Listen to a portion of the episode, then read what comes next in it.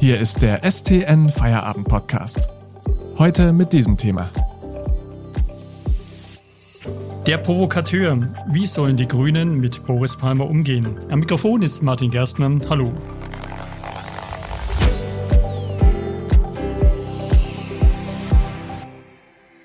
Mit umstrittenen Äußerungen hat Tübingens Oberbürgermeister Boris Palmer wieder eine heftige Welle der Kritik ausgelöst. Er hat ja einen rassistischen und sexistischen Satz des Ex-Fußballprofis Dennis Aogo in einen ironischen Zusammenhang gestellt und verbreitet. Ob Aogo das alles wirklich so gesagt hat, ist unklar. Palmer sprach heute jedenfalls von einer pädagogischen Satire. Er wende sich damit gegen die in der Partei herrschende linke Identitätspolitik, die ihrerseits rassistisch sei. Die Grünen jedenfalls wollen dieser verästelten Argumentation nicht folgen, sondern planen ein Ausschlussverfahren gegen Boris Palmer. Denn der Tübinger OB liegt nicht zum ersten Mal im Clinch mit seiner Partei. Aber soll man ihn deshalb aus der Partei werfen? Welche Folgen hätte so ein Schritt? Darüber spreche ich mit unserem Autor Armin Käfer. Hallo Armin. Hallo Martin. Boris Palmer hat, wie er heute sagte, mit seinem Facebook-Post keine Aufmerksamkeit erhaschen wollen. Seine Äußerung sei weder Kalkül noch Provokation gewesen. Kann man das glauben?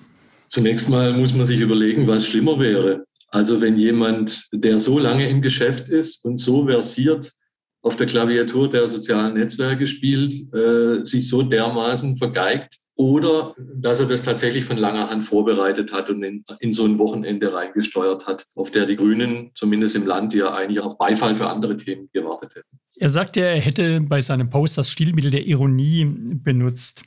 Ironie stößt äh, nicht nur in der Politik an Grenzen, das hat sich jüngst auch gezeigt bei dieser Aktion Alles Dichtmachen von äh, namhaften Schauspielern.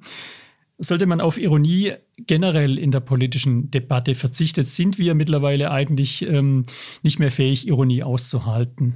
Das wäre einerseits schade, andererseits ist es eben so, dass Ironie ja generell missverständlich ist, weil man eigentlich das Gegenteil dessen sagt, was man ausdrücken möchte. Und Ironie ist insofern nur aus dem Kontext heraus verständlich. Auf sozialen Netzwerken, die Palmer eben bevorzugt bedient, gibt es aber keinen Kontext. Oft fehlt er einfach.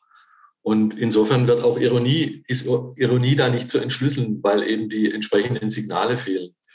Also würde ich zunächst mal dazu raten, ähm, auf solchen Plattformen auf Ironie zu verzichten oder es halt äh, im Zusammenhang deutlich zu machen, dass es sich um Ironie handelt.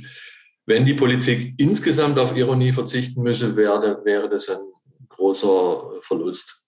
Nun ist es ja nicht das erste Mal, dass äh, Palmer provoziert und die Muster seiner Äußerungen ähneln sich ja.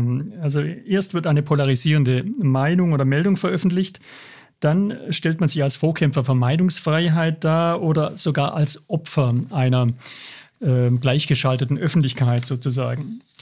Ähm, nehmen wir mal an, Palmer wäre wirklich ein Vertreter der sogenannten schweigenden Mehrheit.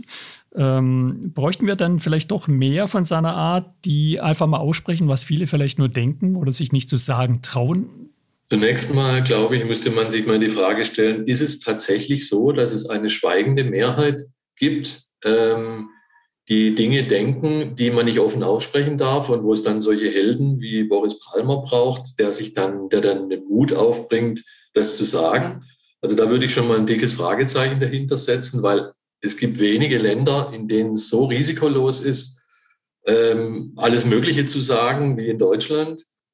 Äh, man muss eben mit den Konsequenzen je nachdem leben und es kann eben entsprechende Kritik sein. Ähm, und dann ist für mich die Frage, ähm, für wie viele äh, der Palmer denn zu sprechen glaubt. Und ob das tatsächlich so was wie eine schweigende Mehrheit ist oder ob das halt einfach nur Leute sind, Klaköre, schon viele, aber die ihm eben in seinen, in seinen Foren zujubeln. Also ich würde ein dickes Fragezeichen dahinter setzen, dass wir solche Helden brauchen. Aber auf der anderen Seite würde ich schon sagen, dass wir es auch aushalten müssen, wenn Leute mal, auch Politiker, Dinge sagen, ähm, die andere wiederum für, für nicht tunlich halten.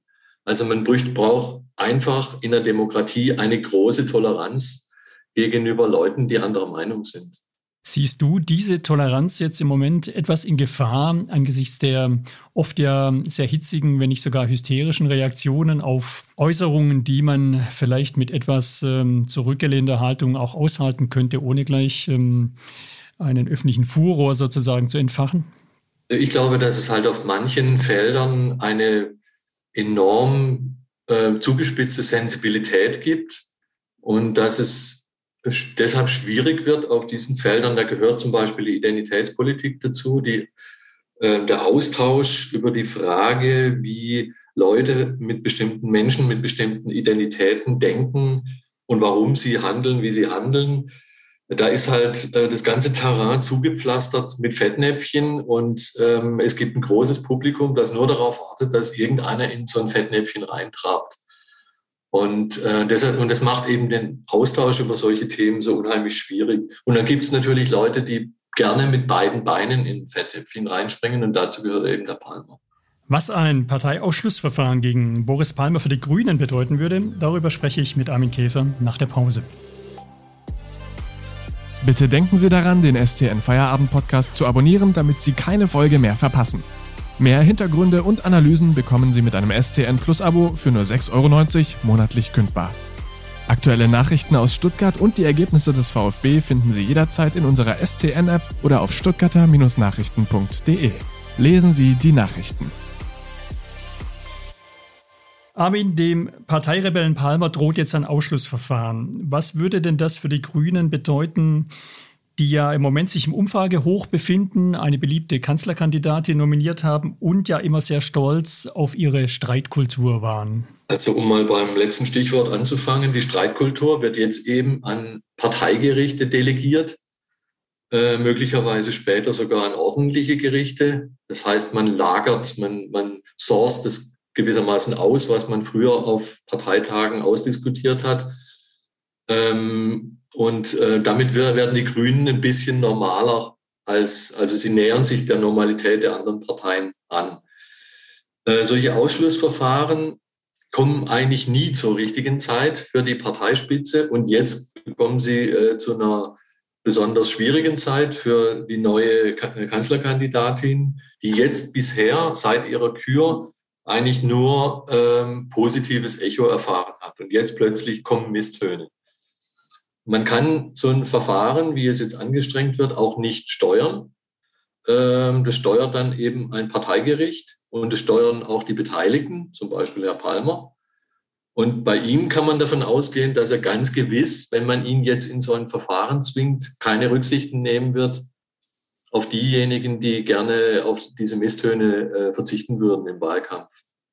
Insofern wird, ist es so oder so, egal wie man das handhaben wird, äh, schadet es der Partei und den äh, Ambitionen, die man mit Blick auf die Bundestagswahl hat.